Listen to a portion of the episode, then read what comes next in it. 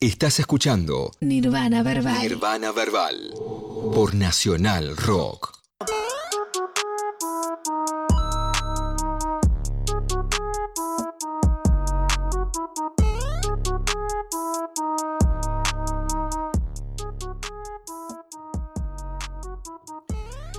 Continuamos en Nirvana Verbal, 23 horas 18 minutos y tenemos por fin nuestra conversación, si no me equivoco, ahora me corregirá ella, anteúltima columna desde este espacio eh, común que hemos dado en llamar Zoom, arre, eh, pero desde allá, desde Inglaterra. Eh, Flor viva con nosotros. ¿Cómo anda Flor, querida? Bien, todo bien. Sí, sí. Creo que, mira, porque estaba haciendo la cuenta que lo dijiste. Creo que quedan dos columnas más eh, así virtual. ¿Por qué llego? Porque no me sale sumar, estoy quemada mal, pero creo que eh, el, viernes, el viernes que estaría presente en Buenos Aires es el viernes de la semana del 18. Por Del lo tanto, eh, nada, hay una cuenta ahí que no estoy pudiendo procesar Del esta 10. semana. Viernes 22, dice acá Ahí está. Pablo, querido. Viernes Ahí 22 está, ahí nos bajan la data. de julio. Claro, ahora en breve. No lo puedo creer, no lo puedo creer, Flor. ¿Viste? Estoy- Ya, estoy- Viste, estoy en medio ya proceso de mudarme, por eso tengo la casa medio desarmada. Tengo un lío acá. ¿Y qué onda, qué onda ese proceso también? Porque estás hace un tiempo allá. Sí, no, bien, estoy, viste, yo te diría, el otro día se lo explicaba a un amigo y le decía más o menos un tercio de luto por, viste, la gente que dejo acá y todo eso, pero la verdad que dos tercios contenta porque tengo ganas de volver de la repatriación, así que nada, contenta el- en, términos Es generales. el famoso sabor, es el famoso sabor, sabor agridulce. Sí, pero la verdad es que estoy bastante entusiasmada, entonces tampoco, viste, me voy a autoengañar, como que sí, me estoy despidiendo de cosas, de gente, de situaciones, pero a la vez estoy contenta, estoy contenta. Qué genia. Bueno, y preparaste algo, algo que me, me- me- me interesa, me interesa. Me vas a contar algo, eh, voy a aprender como el otro día, bueno, como siempre, ¿no? Pero así que acá me dispongo a escucharte con atención. Sí, mira, em, yo eh, de- no sabía qué preparar para esta semana, pero en estos días pasaron dos cosas que me dieron la, la- la- el empujoncito que me faltaba, porque viste que yo siempre tengo como columnas en borrador en la cabeza, y la verdad que esta semana eh, me crucé con mucha gente hablando de algo que me parece que habría que hablarle un poco más, que tiene que ver con las estrellas, este, si se quiere, de rock, eh, va, si se quiere no, de rock, pero digo, si se quiere estrellas, em, que eh, quizás son las que son reconocidas como pioneros de- del rock, como únicos pioneros del rock, eh, en Estados Unidos estoy hablando, em, cuando mucho antes de, de que ellos este, fueran esos supuestos pioneros, había un montón de, de de gente, pero de, ya de comunidades enteras haciendo rock, digamos, que están absolutamente invisibilizados e invisibilizadas en la historia oficial de la música.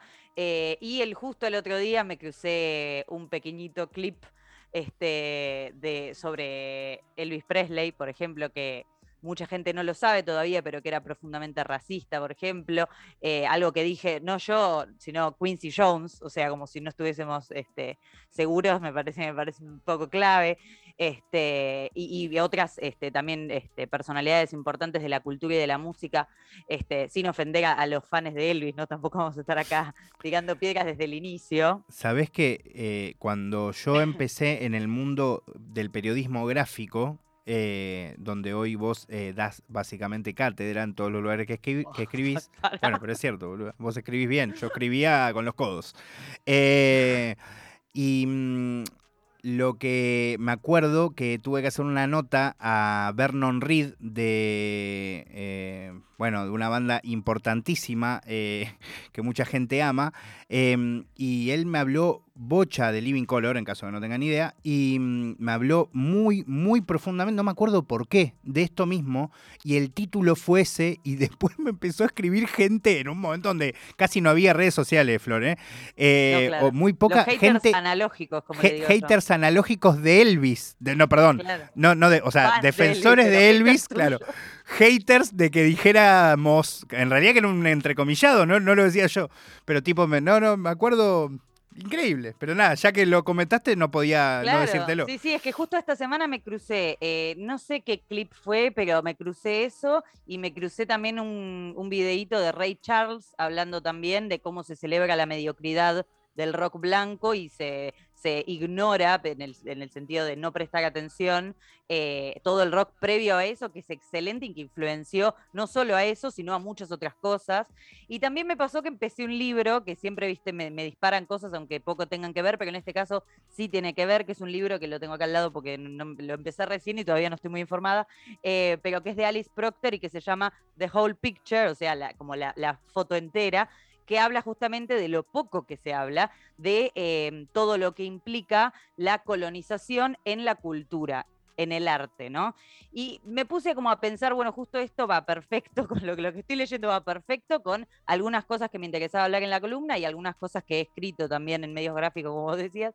Em, y justo hay dos documentales que, pueden servir, si se quiere, de muestrario, ponele, para empezar a hablar un poco de, este tema, que no es que no se habla, pero que quizás estaría bueno hablarlo un poco más, eh, de eh, cómo se termina eh, ninguneando voluntaria o involuntariamente algunas cuestiones importantes que terminaron cambiando el rumbo de la música y particularmente a lo que me parece también súper importante, teniendo en, en, cuenta la línea, si se quiere, de tiempo de la historia oficial de la música, ¿no? Porque como hoy también este, comentaba, la historia oficial en términos totales, no políticos, este, de, lo que quieras, digamos, está de a poco, eh, a través del tiempo, siendo, si se quiere, rellenada por, eh, digamos, todos los, los, agujeros que tenía, rellenada por un poco el revisionismo, ¿no? Más allá de todo lo que uno pueda decir del revisionismo y, de, la temporalidad de algunas reflexiones, del anacronismo de algunas cosas, lo cierto es que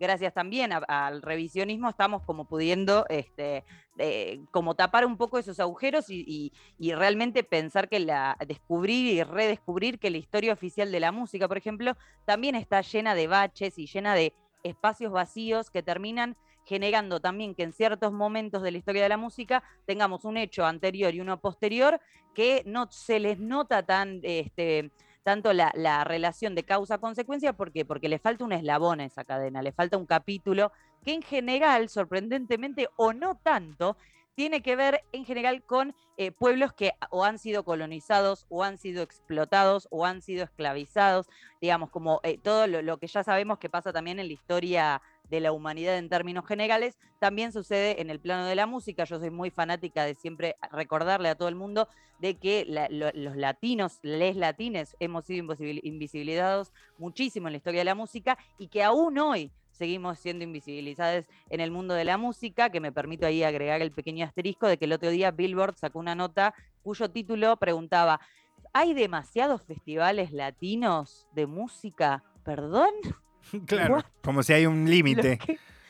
Sí, discúlpame, hay 10 de más. Pero aparte, escuché una cosa, si hay algo que está subrepresentado en el mundo, es la música latina, entre otras, ¿no? Como me parece bastante fuerte que ese título. Después la nota, por supuesto, reflexionaba este, sobre, unas, otras cuestiones, pero la línea general me pareció un poco desubicada y además, por supuesto, que había que pagar para leerla entera. Entonces, el que no paga se queda con el título que muy copado no estaría haciendo y teniendo en cuenta con el boom latino que está viendo ahora, que está siendo capitalizado por gente que no es latina. Entonces, me parecía un asterisco válido para traer justo con este tema, que en realidad con este tema nos vamos a rebobinar mucho más para atrás y vamos a hablar particularmente de dos documentales que salieron el año pasado. Si no me equivoco, el primero del que voy a hablar salió en agosto y el segundo salió en diciembre, que son dos documentales que justo tratan algunas de las tantas cosas que son estos baches que yo decía dentro de la historia y dentro de la historia del hip hop particularmente, que es lo que nos compete, digamos, eh, dentro de la historia del hip hop, porque este, la realidad es que por supuesto, el, justo el hip, hop, tiene periodistas, si se quiere, que son más bien, tienen raíces en cierto nicho que se encargan todo el tiempo de desenterrar estas cosas, pero es cierto que todavía queda mucho para hablar de este tipo de temas.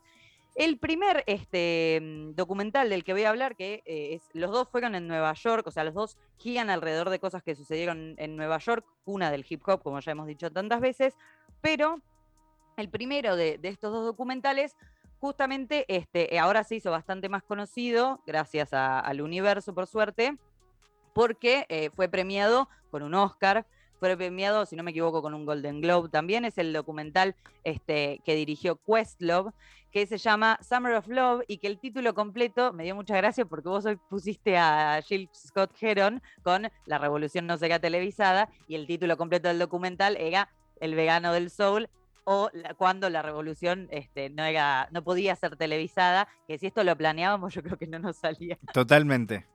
Total, porque además, ¿por qué, ¿por qué justo hablé de Jill y por qué puse esa canción? Claro, claro, yo cuando fue, fuiste desde la astrología hasta eso dije, no puede ser. Acá hay alguien moviendo los hilos. Y sí, eh, sos vos, Flor, sos vos, es tu mente. Mi poder, soy muy poderosa. Eh, pero bueno, en fin, este documental lo que hizo fue desenterrar una cantidad de cosas muy importantes que sucedieron en lo que sería el Harlem, en la ciudad de Nueva York, que este, en el año 1969 fue el escenario de uno de los hitos eh, de música en vivo más importantes de la historia de los Estados Unidos pero no acepto discusión sobre esto. Y sin embargo es un hito del cual se conoce muy, muy poco y que ahora vamos a desglosar un poco de qué se trata y por qué también quedó un poco este, oculto más allá de todo esto de la historia oficial, porque incluso para la gente que está interesada en este tipo de cosas, recién ahora, hace un par de años, está desenterrándose mucho de eso, ¿no? Pero este más que, más que para este, más que una intro de lo que seguía el documental, lo cierto es que tenemos que primero recordar quién es Questlove, de quién estamos hablando. Estamos hablando de Amir Khalib Thompson, que este, hace rato venía jugando con meterse en el mundo del cine y que este, él, que además de, ser excelente músico, eh, formó parte del icónico grupo de Roots, formó, es medio que es, este, formó, yo le, puse fecha, em, y además este, ha colaborado con muchísimas eh, artistas y muchísimos artistas em, como baterista, este, como, incluso como productor, este, está como presente en el mundo de la música en términos generales y que a partir de, sus ganas de participar del mundo del cine también fue que se, encaró esta tarea súper mega ardua de este, encarar como esto, ¿no? Como hacerle un verdadero homenaje eh, histórico a lo que fue el Festival del Harlem del, del 69 que, perdón, que eh, se desarrolló de forma gratuita en el año 69, como decíamos, entre el 29 de junio y el 24 de agosto, o sea que también estamos transitando un poco un homenaje de alguna forma, pero esto también es casualidad porque el mundo nos sonríe. Eh, pero bueno, y a este festival, como te decía, este, fue muchísima gente y estamos hablando de más de 300.000 personas. 300.000 personas en un festival que era en un parque, en un barrio, que si uno ve las imágenes que pueden ir a googlear ahora o después, eh, es realmente una ola de gente disfrutando de música en vivo y no solo disfrutando de música en vivo, sino de algunos de los artistas que en ese momento estaban en su prime time, digamos, ¿no? que estaban en uno de sus mejores momentos y que en general estaban emergiendo ya hacía algunos años. Pero también lo importante de, este festival gratuito, que fue, como te decía, seis domingos consecutivos, es que fue en un momento de la música súper importante, pero que además fue en un momento que socialmente era muy importante y especialmente para los derechos civiles que habían sido tan tan maltratados este, en los Estados Unidos de los inmigrantes africanos y afrodescendientes, ¿no? Que no solamente la amplísima mayoría de ese público, casi la totalidad prácticamente, sino también del elenco de artistas que estuvieron participando en aquellos seis domingos del año 1969. Pensemos que el año 69 estamos hablando de eh, eh, estrenos de discos increíbles de gente como Marvin Gaye, de gente como eh, Sly and the Family Stone, de gente como The Ailey Brothers, o sea, estamos hablando realmente de un momento de un pic muy alto de la música y de también que el mundo empezaba a descubrir que este, había mucho más para explorar dentro de la música. Pensemos lo que fueron los años 60, por ejemplo, ¿no? Como que hubo un quiebre muy fuerte ahí, que es un quiebre este, que en general se relaciona con otro festival que ahora vamos a mencionar, que es Woodstock, que también es del mismo año.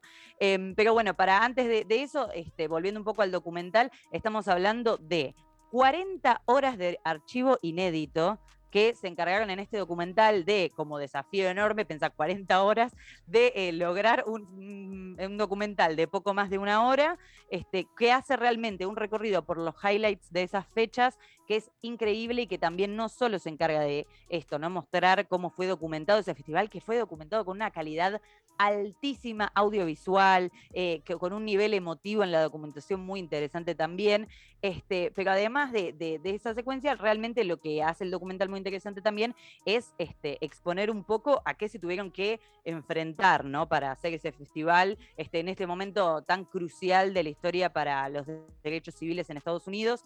Este, y em, realmente además es muy valioso el poder que tienen los testimonios de los artistas que estuvieron en ese momento, o mismo gente del público que en ese momento eran pequeños infantes eh, que dan testimonio en el documental muchos años después contando lo que para ellos fue, ¿no? Porque pensemos que realmente más allá de lo que uno puede evaluar musicalmente e incluso desde lo frío políticamente, es súper interesante también escuchar a las personas que estuvieron ahí y que te cuentan cómo y por qué esto fue también un antes y un después este, para, para ellos y para, para todo lo que era la lucha civil en ese momento.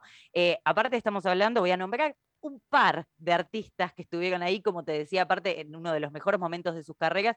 Este, estamos hablando de B.B. King, estamos hablando de Stevie Wonder, estamos hablando de, bueno, ya mencioné a Sly and the Family Stone antes, Gladys Knight and the Pips, Nina Simón estuvo ahí, que fue, es el show, aparte, es, pero eh, creo que posiblemente a mí me pareció, por lo menos desde mi punto de vista, lo, el show en vivo más emotivo de Nina Simón, este, que justamente eh, tiene, eh, lee un poema este, que pregunta, ¿no? Como están listos para escuchar voces de la música negra, como realmente, viste, es, muy importante pensar que eso en el 69 ella tenía un, peso simbólico que trasciende lo que hoy quizás puede tener una frase así que igual la tiene, ¿no? Este, pero eh, era también de una persona afrodescendiente hablándole a un público afrodescendiente en un contexto que los oprimía, que los castigaba, que continuaba con una lógica colonizadora, ¿viste? Todo lo que ya sabemos y que hemos hablado tantas veces en esta columna.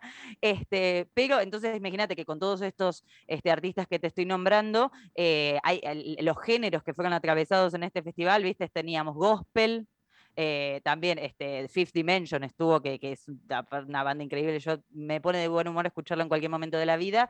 Eh, o sea, tenemos desde gospel, había coros este, religiosos y después tenías B.B. King, o sea, un bluesazo de golpe. Stevie Wonder haciendo lo suyo tremendo en un momento también excelente.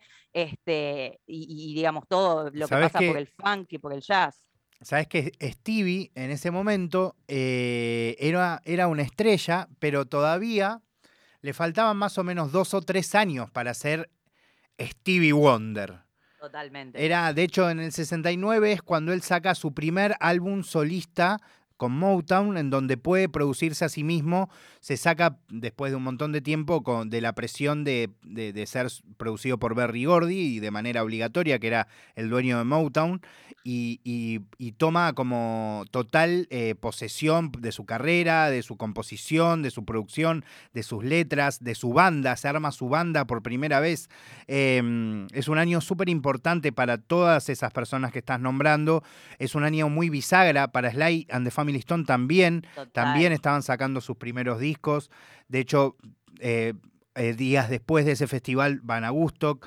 Y también lo que es muy loco es todo lo que pasa, que está buenísimo que cuentes esto, porque todo lo que se ha borrado de la cultura afro, ¿no? Eh, y, se ha borrado de la. En realidad, se ha borrado de la cultura afro en la cultura. O sea, todo lo que ha generado la cultura afroamericana en nuestra vida, en nuestra historia, en nuestra manera de vestir, en nuestra, em, en la música que escuchamos, la manera que influenciaron artistas hasta el día de hoy. Eh, cualquiera, no sé, Tiago, por poner un, ejemplo que vos decís, bueno, ¿qué tiene que ver Tiago con Steve Wonder? Y bueno, no había mucha gente que cantara haciendo esas inversiones o que usara séptimas, novenas en el 60 para hacer música negra, ¿no? Eh, y, es increíble cómo se ha borrado. Eh, también, por ejemplo, pienso en Stax, el sello más importante, independiente de música negra, que nació con la idea de pelearle a Motown eh, como una empresa que era una super empresa multinacional, de alguien recontra sanguinario. Stax hizo un festivalazo también en, una cancha mm, de, fútbol americano lleno de gente. Hay un documental al respecto, nadie sabe nada de, eso, nadie. O sea, como que se perdió en la historia. Obvio que la, gente que nos importa más la música lo conocemos un poco de esta historia, pero la verdad es que en líneas generales no se cuenta eso como la historia oficial, si se quiere, ¿no? Sí, total, y es un poco, viste, yo lo pensaba hoy, es tipo como dice Kelo, viste, para dar con lo nuestro hay que scrollear, para encontrar esto, incluso aunque te guste mucho la música y hayas leído, te, te, cuesta encontrar este tipo de cosas. Hoy en día, obviamente, estoy hablando de dos documentales que se van a notar, son documentales que ha visto muchísima gente, pero de hecho, previo a este documental, poco se hablaba de este festival. lo que estuvo, ese docu no estuvo nominado al Oscar o algo así, ¿o no? Este es el documental, claro, que ganó un Oscar, de hecho, eh, y también un par de premios más. Em, pero bueno, sí, muy importante lo que decís y muy importante también para tener en cuenta a partir de lo que yo este, mencionaba del rock, por ejemplo, pero que también ha pasado con otros ritmos, ¿no? El jazz y el blues yo siempre los traigo a colación, pero que también em, un poco la cultura hegemónica eh, arrancó de sus raíces este tipo de cosas para capitalizarlas, ¿no? Como que no es que eh, hubo un fluir de las influencias, no, acá hubo también un montón de mano largas, para decirlo de alguna forma, que este, pretendían venderlo como un paquete que no entraba, que eh, su origen era de ahí, entonces también pasó mucho esto. Y lo que vos mencionabas de Stevie Wonder también me parece interesante porque este momento también de, ruptura de Stevie Wonder en un montón de sentidos, como vos mencionabas, también tenía que ver con que algunos gestos eh, a, favor de ciertas luchas y demás que tenía previo a esto se convirtieron directamente en algo mucho más vocal, y con vocal me refiero a explícito, no de la voz, que también, pero eh, me refiero a como realmente también a partir, pensemos que es un año en el que James Brown también empieza a tirar este, cosas muy de, muy, muy línea dura, si se quiere, en el sentido de, hacerse respetar, ¿no? Este, entonces, nada, por eso decía también esto del. Un año antes, en el 68, sale la canción de I'm Black and I'm Proud. I'm Black, exacto, la de I'm Proud, claro. Tal cual. Este, bueno, y esto, el, Harlem Cultural Festival, este, que como decíamos, este, fue en el año 1969, fue este, organizado aparte, este, como datos de color que me parecen súper interesantes, por eh, en el liderazgo estaba Tony Lawrence, este, que la verdad es, eh, aparentemente por lo que dice en el documental y por lo que uno puede leer sobre el tema, el verdadero jugador de toda la cancha, porque este, pensemos lo difícil que era para un festival de este estilo conseguir permisos gubernamentales, por ejemplo, este, para usar la, el, el, terreno, porque era un parque, como te decía, conseguir sponsors también. Este, este, y era, este, aparte, muy, estamos hablando de un momento de mucha violencia en contra también de, muchísimas comunidades este, inmigrantes y nativas de ahí, este, que implicaba que había que también tener una buena, este, un buen sistema de seguridad, porque imagínate lo que podía hacer eso, y para la, seguridad eh, habían contratado, eh, va, contratado, habían este, conseguido que estén los, Panteras Negras, por ejemplo, o sea, ese era el nivel de violencia que, del cual querían protegerse también, ¿no? Estaban ahí este, el partido antirracista, para quienes no lo sepan, los Black Panthers, que eh, todo, vayan a leer sobre otra cosa que también la historia, por lo menos a nivel internacional, pero incluso en Estados Unidos, este, la historia oficial se ocupa de, vender medio rari, este, como pescado podrido un poco. Este, pero bueno, también mencionábamos lo de esto de, de la censura, si se quiere, voluntaria o involuntaria, pero no seamos tan ingenuos, de este tipo de eventos históricos, que bueno, esto, la historia eh, mejor difundida, pero mal contada, llenó de polvo todos estos archivos. Y no me refiero solamente en términos metafóricos, sino realmente es por eso el material era inédito hasta el 2021. Este, y es algo que, por ejemplo, no sucedió con el ya legendario Woodstock, que quiero antes que nada, obviamente, aclarar que yo soy fanática de Woodstock desde ya, pero esto no implica que tengamos que tener una mirada crítica sobre las cosas, ¿no? Este, es muy, muy importante para todo. Y que justamente fue 15, el 15 de agosto del 69, pocos días después, después del festival del que estamos hablando y sin embargo, este, como decía también el productor, uno de los productores del documental, este, Joseph Patel, decía, hay un motivo por el cual Woodstock con una calidad visual similar o inferior, te diría, este, en términos de, calidad realmente tipo de crisp, de visualización, similar o inferior a lo que fue este documental del que estamos, este festival del que estamos hablando, hay un motivo por el cual se hizo conocido ese festival y este no, y eso dice algo de nuestro país, fue lo que dijo Joseph Patel, este, que me parece este, muy importante y también que mostraba un poco, tanto en las entrevistas que dieron, por ejemplo, este, a, a, OK Player y a otros medios, este, tanto Questlove como el resto de los productores, este, era la intención no solamente mostrar eh, material inédito documental excelente, sino que también era un poco la intención sacar el polvo de, cierto pensamiento crítico que hay que tener sobre esa época, porque realmente las consecuencias, por supuesto que continúan y fuertemente en los Estados Unidos inmensamente, pero en todo el mundo. Este, así que súper interesante, no solamente eso, ¿no? Como te decía, no solamente lo de que desentierra en términos de archivo, que realmente es excelente, no se lo pueden perder nadie que le guste la música, este, sino también las raíces que desentierra este documental y que marcan un poco todo lo que queda por hacerse también este, y que llama reflexión, yo creo, en todas partes del mundo cuántas cosas este, no hemos visto o hemos pasado por alto o nos han escondido sobre la historia este, y también sobre la historia de la música que está súper blanqueada en términos de no solamente lo que se estudia en las academias de música y demás, sino también en, incluso en, los medios de música, hay un montón de cuestiones, este, hay, mucha, hay muchas equivocaciones involuntarias y hay muchas cosas que son sistemáticas y que por más de que la intención no sea tan clara, hay que tener en cuenta que siempre hay algo detrás, así que este, muy interesante para evaluar todo lo que pasaba en términos de poder de la, el poder de la identidad, de la opresión, se habla mucho de este evento también como uno de esos este, eventos que empezaron a replicar también ciertas ansias de empoderamiento y que, sirvieron también como uno de esos símbolos increíbles de, comunión social y comunitaria este, que tan importantes son para todas las luchas sociales y toda la herencia cultural que eso tuvo, teniendo en cuenta que aparte hemos hablado de la violencia de la época, pero estamos hablando de un, periodo de tiempo en el cual dos, eh, los dos líderes quizás más emblemáticos este, de, de la lucha de los derechos civiles de los africanos y afrodescendientes en Estados Unidos, como son, fueron Martin Luther King y Malcolm X, fueron asesinados, ¿no? Entonces estamos hablando realmente de una violencia muy explícita, este, así que quería traer como primer ítem este documental que recomiendo, repito el nombre este, antes de pasar de tema, eh, El vegano del soul, Summer of Soul, o Cuando la revolución no podía ser televisada, así que pueden encontrarlo por ahí por las internets. Increíble, Flor. ¿Y, y el otro?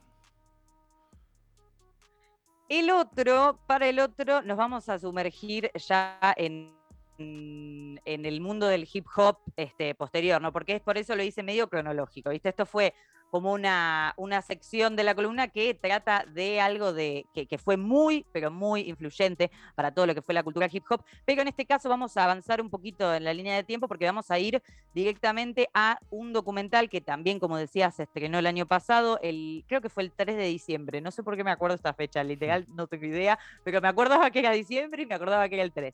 Em, que es un documental que fue dirigido por otra persona súper icónica para nuestras vidas, que es el joven Nas, que dirigió un documental que pasó un poco más por alto este, que, el anterior del que estoy hablando, que se llama You're Watching Video Music Box, o sea, estás viendo Video Music Box, que, este, como decíamos, el, eh, Nas, el, para quienes no conozcan a Nas, no sé si tengo muchas palabras, pero leyenda de Queensbridge, de Nueva York, de los Estados Unidos y del mundo. Em, que eh, él eh, ya tiene bastante experiencia en el mundo audiovisual, a diferencia de Questlove, que se, metió de lleno con esto, este, pero que en este caso lo que él quería hacer era un poco reivindicar algunas cuestiones que me parecen importantes y también que se atan con esto que yo te mencionaba de eh, cómo se escribe la historia oficial, ¿no? Porque la historia oficial la escriben en todos los casos y de todo tipo y color, se escribe este, con la pluma de los que tienen poder. Y hay muchas veces que hay gente que no tiene tanto poder, pero que empieza a generar un cambio y justo nosotros como personas que, por ejemplo, este, trabajamos en medios de comunicación, tenemos que tener en cuenta también eso, ¿no? Como que hoy en día hablamos de un montón de cosas que están documentadas y que muchas veces no se registra por quién, ¿no? Yo en esa columna que hice recomendando documentales, hablé, por ejemplo, de Stretch y Bobito, que este, para mí son referentes absolutos pero en este caso este, vamos a hablar de Video Music Box, que en vez de ser de radio, como hablábamos de Sketch y Bobito, estamos hablando de televisión, que es un ámbito súper hostil para el hip hop, viste que siempre fue como este, algo súper rancio el tratamiento del hip hop en la televisión, no quiero ser cruda, pero lo fue, es así siempre. Em, y este, la realidad es que hay también en este documental un caudal de archivos audiovisuales increíbles, de personas increíbles que son eh, top uno del hip hop y son archivos que nadie había visto hasta el año pasado, porque también estaban en este caso no llenos de polvo olvidados, pero sí atesorados por una persona que no sabía qué hacer bien con todo esto. ¿Por qué? Porque justamente hay que entender que siempre hay intencionalidades detrás y que también a veces es difícil cuando la televisión es un medio tan hostil abrir espacios que efectivamente contribuyan a la verdadera divulgación de ciertas identidades, ¿no? Esos espacios se consiguen luchando y hay veces que un poco cuesta. En este caso estamos hablando de, este, vamos a hablar de dos nombres fundamentales para lo que fue Video Music Box, que fue un programa de televisión que se emitía en eh, una cadena de televisión por cable eh, de Nueva York, específicamente, como te decía, nuevamente en Nueva York. En este caso vamos a hablar de Ralph McDaniels y de Lionel C. Martin, que eh, en su juventud eran dos DJs, súper eh, amateur, súper tranqui, que estaban en la misma crew ellos, y que empezaron a coleccionar discos de vinilo, que empezaron a entrenarse, viste, a full como diggers y como investigadores de todo lo que era este, el sonido y la música, este, particularmente con el hip hop, y uno de ellos eh, consiguió una pasantía para trabajar en un canal de televisión de la ciudad de Nueva York, y a partir de ahí eh, no solamente que empezó a aprender muchísimo sobre todo lo que era la producción audiovisual, la producción para televisión, este, y un montón de cuestiones del estilo, sino que, que, fue lo que le permitió posteriormente hacerse cargo de Video Music Box, sino que además empezó a ver que había muchas audiciones, muchos videos, estamos hablando aparte de los años 90, que esto no lo dije, estamos hablando del principio de los 90, estamos hablando de este, que en ese momento aparentemente el canal de televisión de Nueva York recibía audiciones para sus programas de música, programas de música que por supuesto se especializaban en todo en ese momento lo que era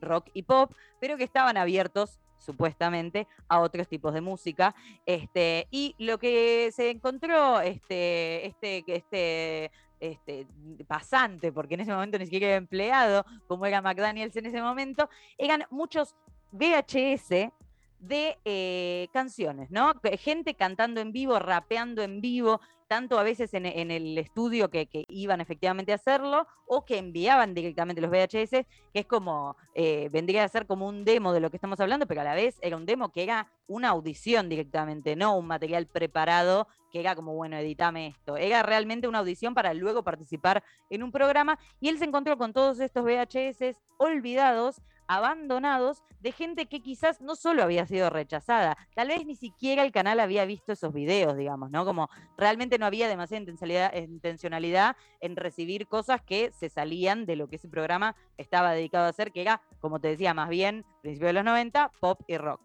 Y eh, a partir también de, ese momento empezó a, ya, aparte teniendo en cuenta que era una persona ya bastante digger y bastante que le gustaba explorar en todo lo que era lo audiovisual, pero que todo lo que era también del sonido hip hop y la música, este, empezó también a, asociarse con gente que veía en esos videos. Empezó a contactarse con, por ejemplo, Bismarcky, empezó a contactarse con MC Jan, empezó a conectarse con gente que él veía que realmente tenían una capacidad increíble, que veía que tenían un talento excelente, pero que sin embargo el canal no, estaba este, determinado para abrirles las puertas, ¿no?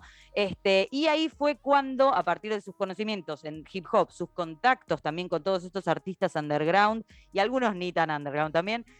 Em, y este, todo, todo como todo el, knowledge que estaba acumulando, decidió eh, usar sus contactos en televisión para ver si podía armar algún tipo de proyecto este, que se pudiera dedicar a enfocarse a un público más joven en principio, pero además a un público que estaba siendo totalmente excluido de la programación de televisión, como suele pasar con las juventudes alrededor del mundo, y si no miremos nuestra televisión, ¿no es cierto?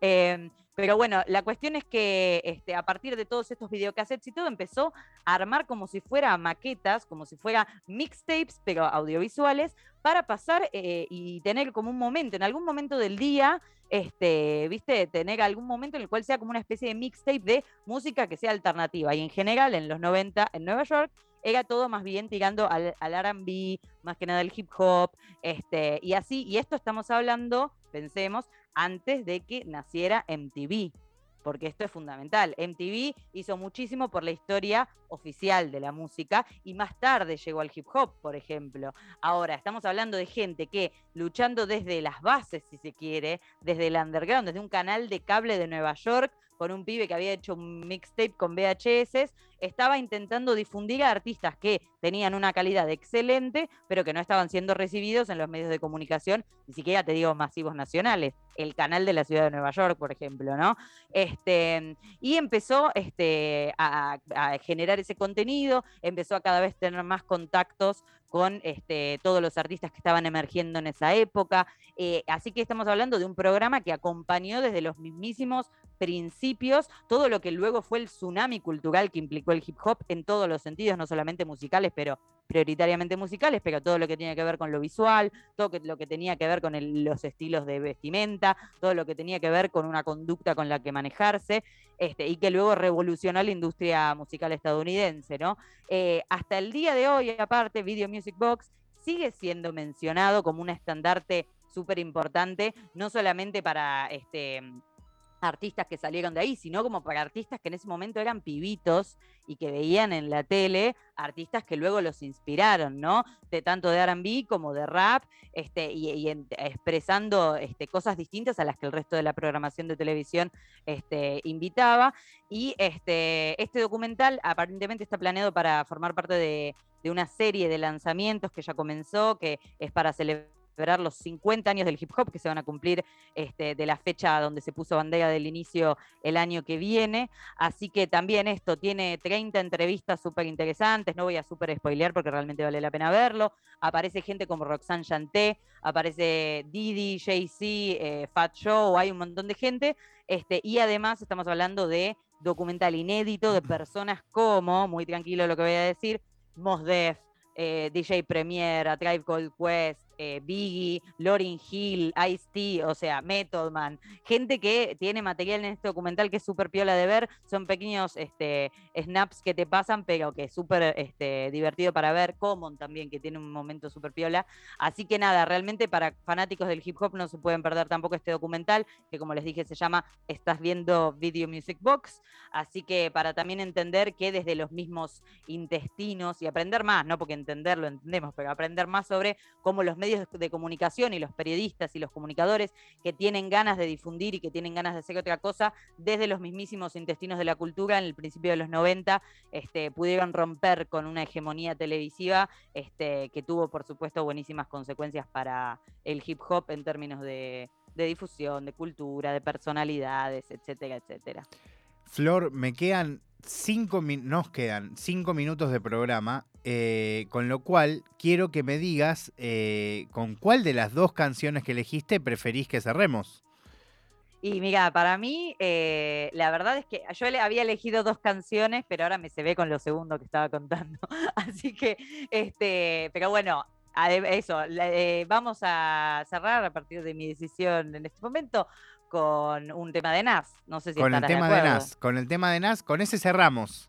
Con ese cerramos, claro, porque ahora me manejé. Yo había elegido dos para hacer como, ay, historia, para, ahora quiero escuchar a Nas.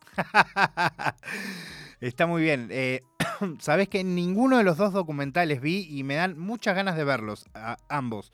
Eh, Recomiendo fuerte. El primero de los que mencioné es, a, mi criterio, una obra maestra de los documentales de música de la historia del mundo.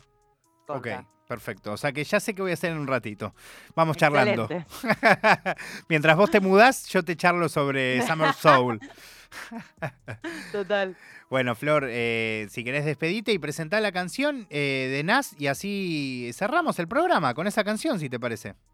Cómo no, agradezco como siempre Nacional Rock, Nirvana Belval, Nirvana Belval, eh, a Seba también en la producción y nos retiramos entonces con uno de mis temas preferidos de Nas, si no el tema preferido, que es Nas is Like del señor Nas. Nos vemos el próximo viernes con más Nirvana Verbal.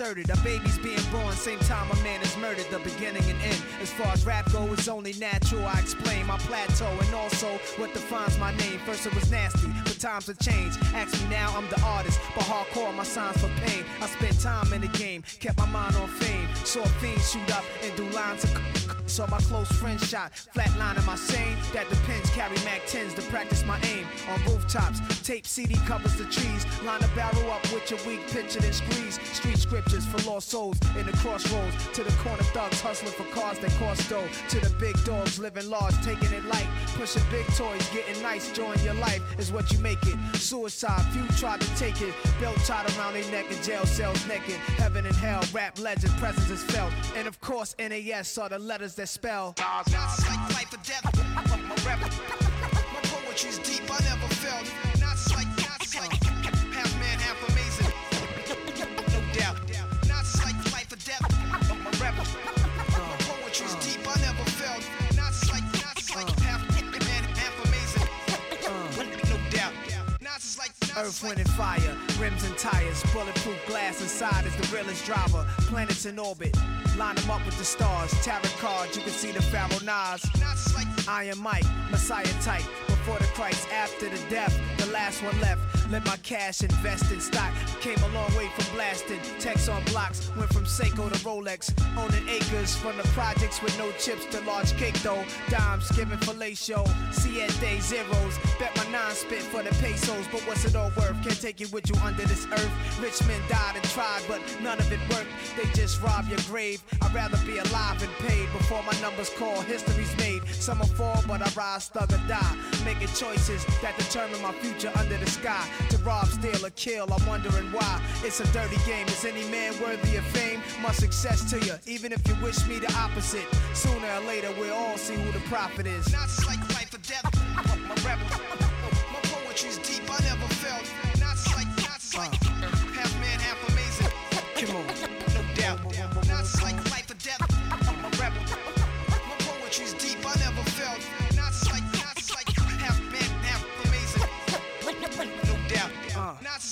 Sex to a nympho, but nothing sweet. I'm like beef busting heat through your windows. I'm like a street sweeper, green leaf reaper. Like Greeks in Egypt, learning something deep from their teachers. I'm like crime, like your nine.